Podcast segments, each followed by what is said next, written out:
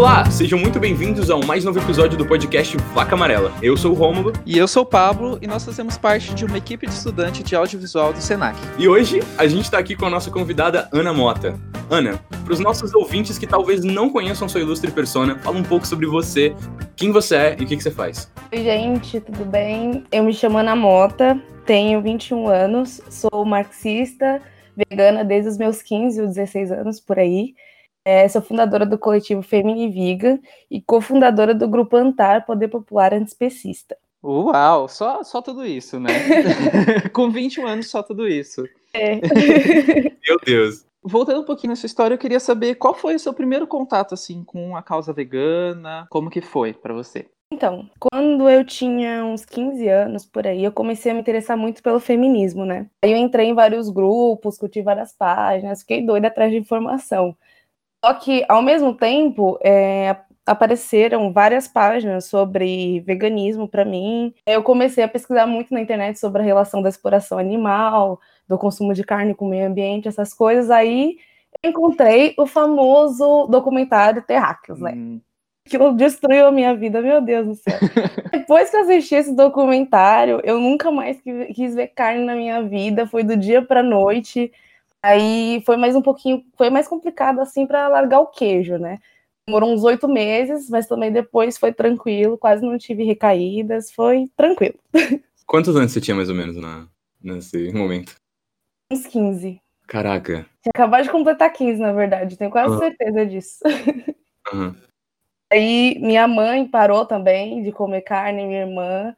Minha mãe teve câncer no útero e eu tinha parado de comer carne na mesma época. Aí, como eu fazia comida para ela, ela acabou parando também, se recuperou assim em menos de um mês. Foi incrível, a família inteira. Nossa, isso é, isso é muito interessante, né? Porque às vezes tem algumas questões familiares, né? Isso. Sim.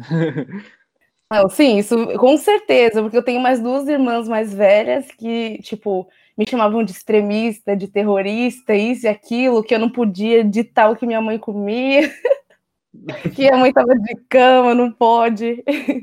É, é, um, é um processo muito curioso, né? Tipo, como que se dá esse pensamento, você mudar, você querer mudar no meio de pessoas que não estão afim e não e podem acabar não entendendo, é muito difícil você virar e falar que não vai participar daquilo, né?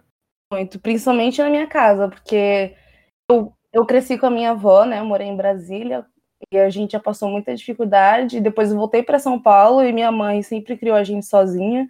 A gente se alimentava muito mal. E quando eu parei de comer carne, tipo, que eu não tinha acesso à informação, eu comia basicamente ou arroz com ovo ou arroz com batata. E isso me fez uhum. muito uhum. mal de começo. Então eu queria que as pessoas tivessem pelo menos o mesmo apoio que eu dei para minha irmã, para saber que isso vai prejudicar a saúde, o que me causou gastrite. Que é bem complicado. E o seu processo também foi difícil de, de você retirar os ovos e o leite? Eu ouvi que você comentou um pouco do queijo. O queijo foi difícil.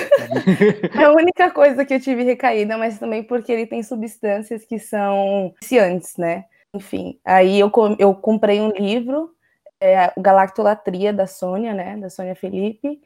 E comecei a estudar e vi que, tipo, meu, meu estômago ficou muito ruim naquela época eu sentia muita cólica durante o ciclo menstrual, eu fiquei cheia de espinha, foi horrível, e melhorou tudo isso quando eu parei de tomar leite, comer queijo, mas enfim, um inferno durante esses oito meses para largar, porque quando eu saía com os amigos, a única coisa que eu tinha para comer, por exemplo, era pizza, era salgado com queijo. Difícil, mas seguimos em frente. É, não, é complicado. E, assim, muita gente não entende que o veganismo também é um movimento político, né? Uhum. E você comentou que você estava numa fase de estudar um pouco mais sobre as questões políticas, né, e sociais. Então, você poderia explicar para a gente um pouquinho melhor como que é essa relação do veganismo com a questão política? Uhum. É, eu queria só explicar uma coisa sobre ativismo e militância antes de prosseguir. Sim, não, com certeza. Tem muita confusão geralmente com esse termo, e aí eu queria dizer que, na verdade, eu me considero militante, e para explicar melhor, vou usar o trecho de um artigo do pesquisador Felipe Correia, tá? Ele diz o seguinte: a militância pressupõe um grau de entrega, seriedade e compromisso que geralmente não está presente no ativismo. Quanto à militância, ela própria passa a ser a vida do militante, ativismo acontece a relação oposta e a própria vida é que passa a ser a prática ativista. No primeiro caso, a vida pessoal se adapta às necessidades da luta. No segundo caso, é a militância que deve caber na vida pessoal do indivíduo. Como militante, eu acredito no trabalho de base, né? Inclusive, atualmente estamos organizando distribuições de marmitas para pessoas em situação de rua, além de compartilhar informação com essas pessoas desamparadas. E recomendo para quem quiser entender melhor o artigo que escrevi com meu companheiro que é historiador, né, o Cauã. E o nome do artigo é Luta de Classes e Libertação Animal: Apontamentos para uma conexão entre veganismo e poder popular, materialismo histórico. É muito comum em grupos veganos a falácia de que o veganismo nasceu como um movimento puro, apenas para animais não humanos, ao contrário do que dizem por aí, a libertação animal foi muito discutida e proposta por feministas desde sua primeira onda com as sufragistas na Inglaterra, assim como foi discutida por anarquistas e socialistas, incluindo Marx, em A Questão Judaica. Não conhece o veganismo como algo político? Precisa estudar muito sobre a luta de classes, matamento, alienação da alimentação, entender sobre a totalidade das opressões que tem como base o sistema capitalista. É isso, gente. Nossa, uma aula, né? e acho que esse assunto nem vem para as escolas, né? Então é algo que precisa ser discutido, né? Exatamente. É o trabalho que o Cauã faz, inclusive, na escola dele, a gente está planejando após a quarentena com o Femini também, é, organizar uma horta da escola pública aqui na Zona Norte de São Paulo, né? Conversar com as crianças sobre a questão da alimentação, sobre a questão da exploração animal, que é bem complexo de conversar com essas pessoas, porque geralmente elas não têm nem o que comer direito. Quando tem, ou é ovo, ou é salsicha, ou é nuggets, hambúrguer, uhum. bem o resto do setor frigorífico, né? E é de extrema importância que as pessoas reconheçam que veganismo tem sim um lado político, ele é sim de extrema esquerda e que não tem como ser vegano sendo de centro ou sendo de direita ou simplesmente negando a raiz anticapitalista do veganismo. Ou apoiando um desgoverno como este que estamos, né? Com certeza. Principalmente isso. E você comentou um pouquinho sobre o Antar. Uhum. Então, eu gostaria que você explicasse melhor o que, que é e como que é fazer parte disso, então, o agrupamento de tendência ANTAR, que é, na verdade, poder popular antiespecista, né? É um agrupamento que media e fica entre organizações políticas, movimentos sociais ou de massa. E tem como missão levar o antiespecismo a espaços não veganos. A gente se organiza, né? São várias pessoas que fazem parte de diversas organizações políticas que tem como missão levar o veganismo para esses debates dentro dessas organizações. E eu acho que é um trabalho incrível e necessário, principalmente nesse momento que a própria esquerda nega o veganismo como um movimento legítimo, né? Precisa trabalhar para resgatar o veganismo popular, não criar outro veganismo, mas resgatar o veganismo que já existe e que desde sempre foi radical, foi de extrema esquerda e que sempre esteve ao lado da classe trabalhadora. É, porque acaba que, infelizmente, o que ficou bem popular é esse veganismo que não está ligado a isso, né? A essa, essa raiz, né? O, o, o começo do processo. Então... Como se fosse uma então coisa neutra, né?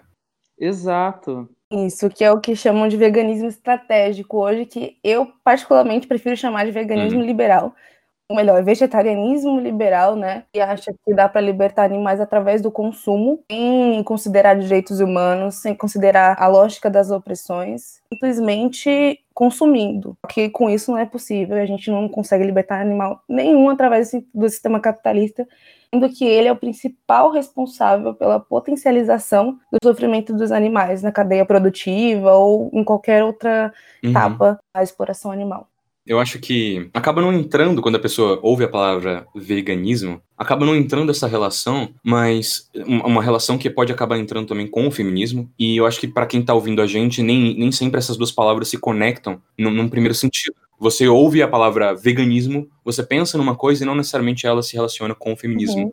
Como que essas duas coisas se conectam? Bom, eu comecei é, mais com a identificação com o sofrimento das vacas leiteiras ou das porcas. É, eu considero o veganismo como uma questão feminista, porque assim como as mulheres, os animais são objetificados. E ser objetificado significa que o corpo e a vida da pessoa existe para o prazer ou benefício de outra pessoa. É exatamente isso que acontece com os animais não humanos, né?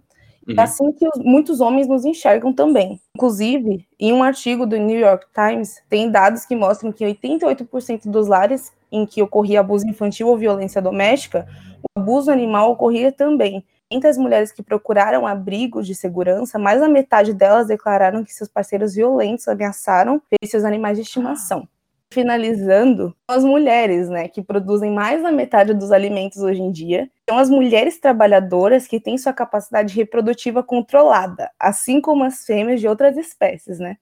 O veganismo, para mim, tem relação com o feminismo, assim como tem relação com a luta antirracista e anticapitalista. Não são coisas separadas, porque todas essas opressões são causadas pelo sistema capitalista neoliberal. Assim, não tem como separar, porque para quem tem uma visão antiespecista, a gente considera que humanos também são animais. Considera não, é a verdade, humanos também uhum. são animais. E a gente busca é, uma revolução, uma sociedade igualitária, a gente tem que lutar por todos os seres sencientes, não só pela nossa própria espécie, e principalmente quando o abuso de outros seres sencientes pode causar a nossa total destruição. Ana, eu vou só, só assim, porque ouvindo tudo isso, é, às vezes alguém que está de fora, assim, que está pegando tudo isso pela primeira vez, pode até pensar aquele, aquele velho discurso que sempre aparece, né? Nossa, mas isso é muito radical, né? então, eu queria que você explicasse o, o porquê é radical, né? Porque eu acho que tem motivo para ser, porque uhum. precisa ser, né? Então, para mim, que eu sou assumidamente radical, é um orgulho ser chamada de radical. Porque, assim, basicamente, radical é quem, quem questiona as coisas pela raiz, né? E não tem como um movimento que tem como objetivo transformar a sociedade, né? Com objetivo uma revolução, não ser radical.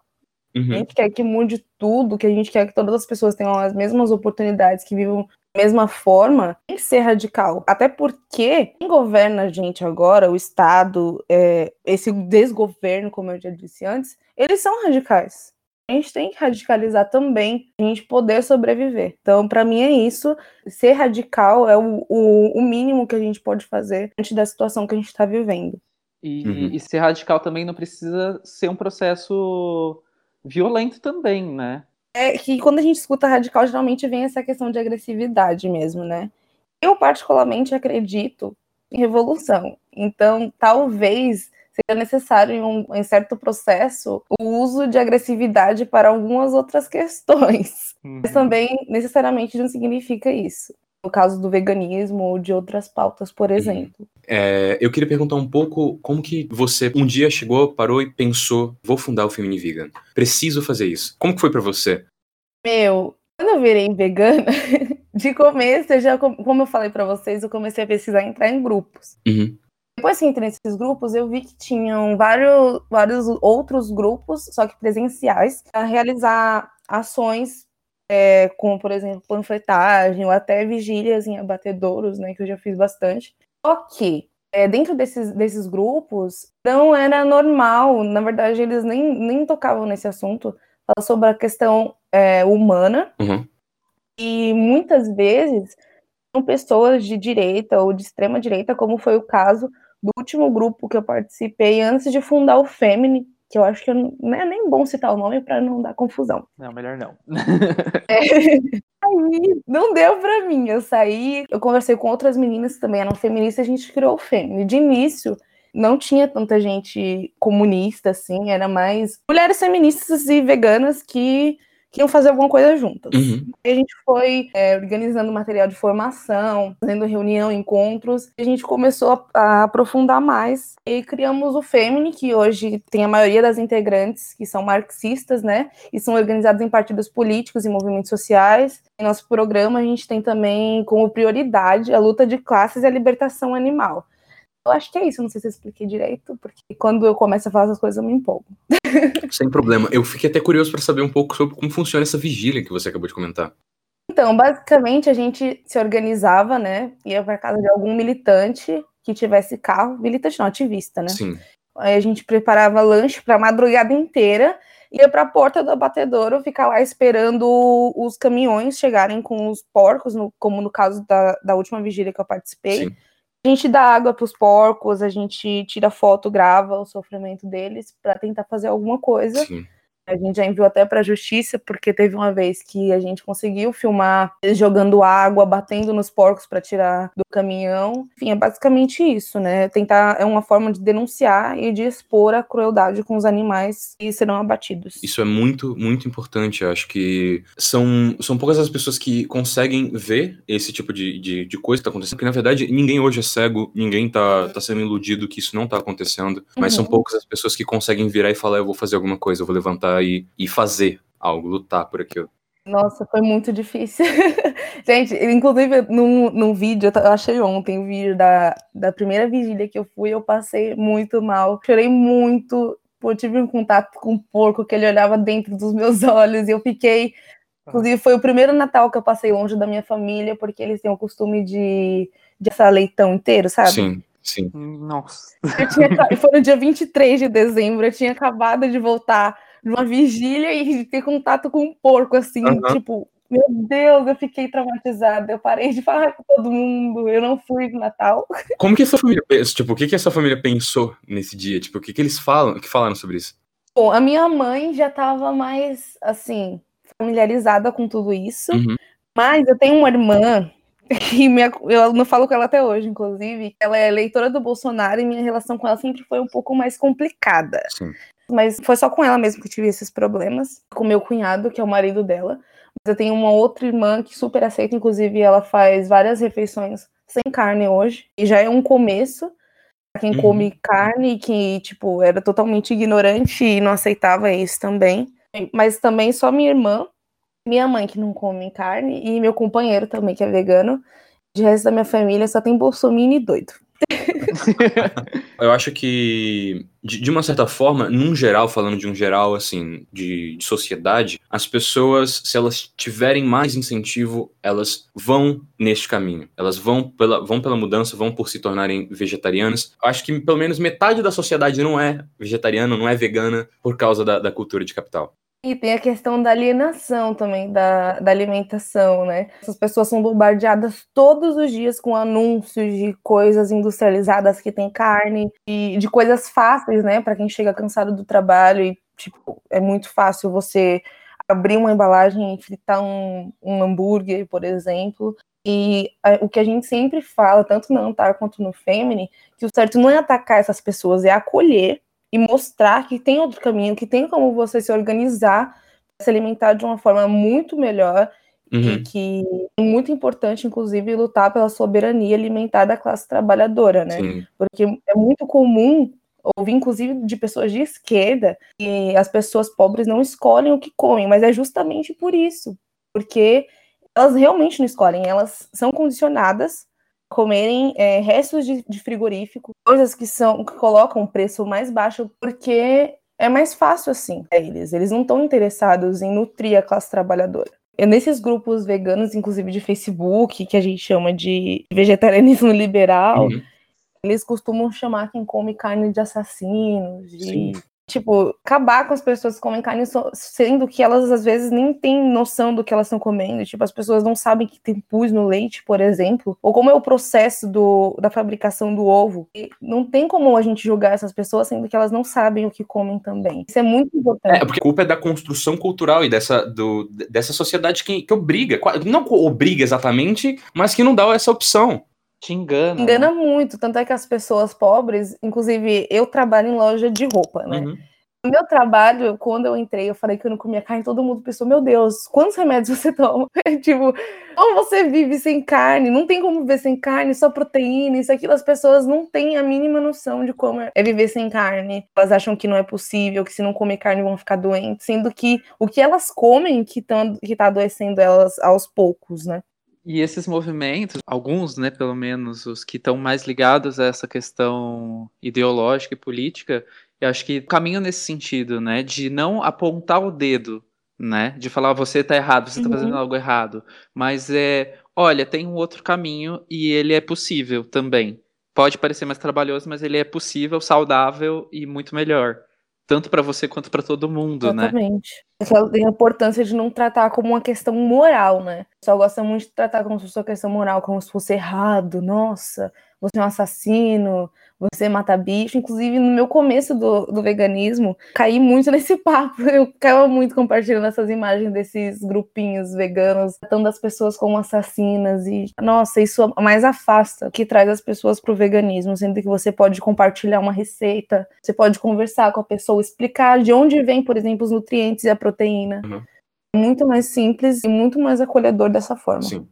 E também é, a questão do debate e do diálogo, né? Eu acredito no diálogo com quem não tem acesso à informação. Uhum. Tenho meio que um preconceito com esse pessoal que, por exemplo, é, tem muito acesso à informação, tem condições materiais melhores que a de muita gente e que escolhe de uma forma desonesta é, julgar o veganismo e atacar as pessoas do movimento vegano, sendo que tem muita gente fazendo trabalho incrível para levar o veganismo para as áreas onde a informação não chega, né? Eu queria saber hoje como que alguém que está ouvindo o nosso podcast hoje vira e fala, nossa, quero ajudar, quero fazer parte. Bom, no, tanto no Antar quanto no Femini, quando alguém entra em contato querendo fazer parte ou ajudar de alguma forma, a gente passa nossos princípios, né?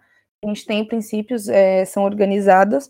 Também a gente passa material de formação, que a gente tem muitos livros, tem uma biblioteca enorme, tipo, com mais de 500 livros em PDF, e alguns estão de, disponibilizados no perfil do Instagram do Femini, inclusive, para ajudar essas pessoas com informação, que elas possam, inclusive, compartilhar com pessoas que não têm tanto acesso assim, que elas fiquem mais fortes, teoricamente, né? Porque não adianta nada você ser vegano, se formar com materiais bons, simplesmente ficar atacando as pessoas. Isso não vai ajudar nada, inclusive eu considero um desserviço ao movimento vegano. As pessoas vão se afastar de você, vão usar você como exemplo para atacar o movimento vegano, inclusive.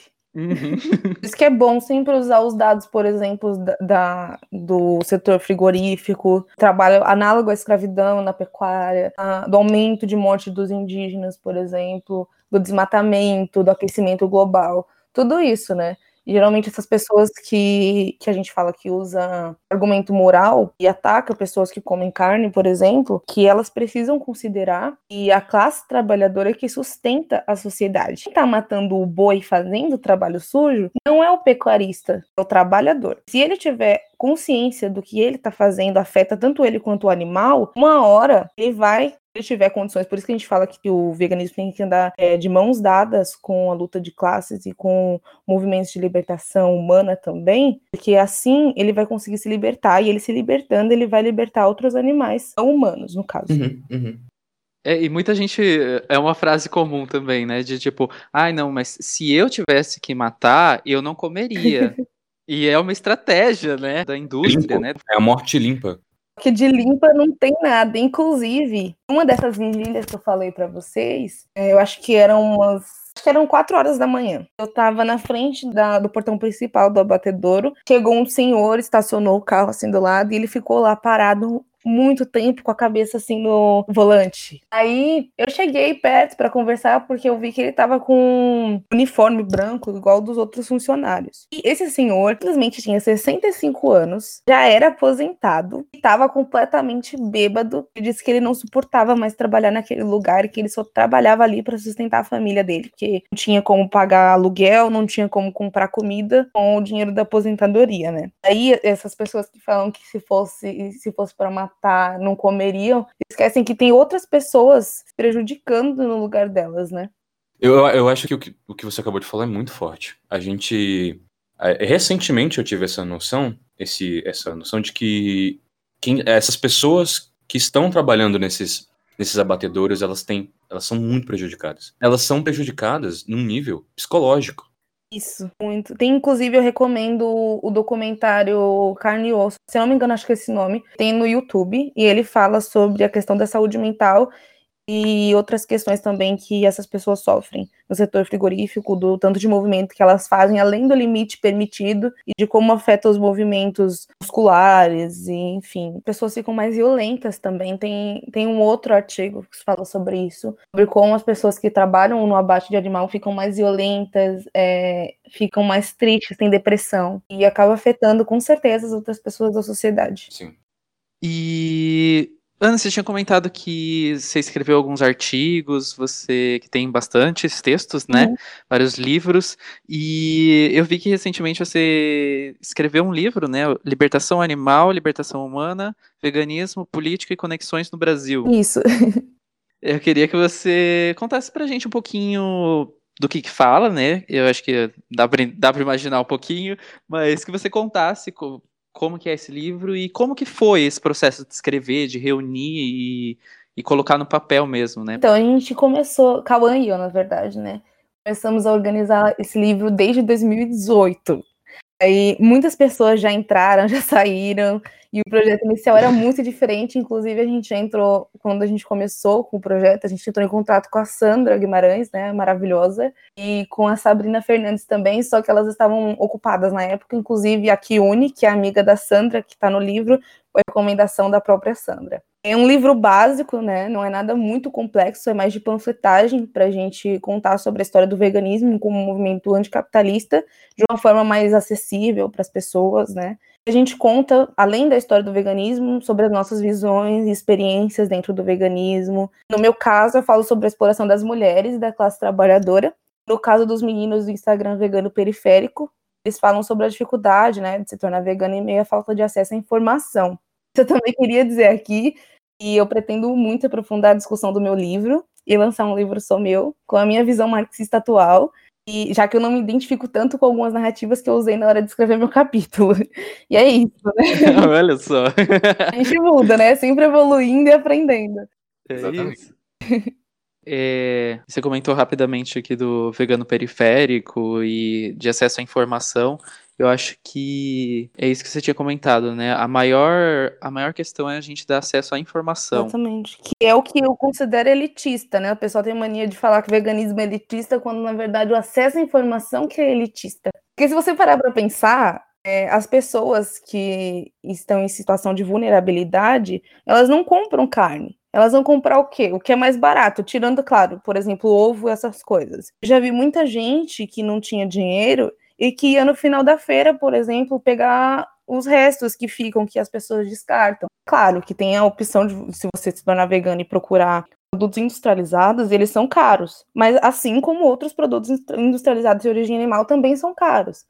Então, eu acho de uma desonestidade imensa você usar como exemplos industrializados veganos para chamar um movimento inteiro de elitista. Sendo que tem um monte de besteira assim de origem animal que são caras e o pessoal não chama de elitista. Eu acho que o consumo de carne é elitista, veganismo não.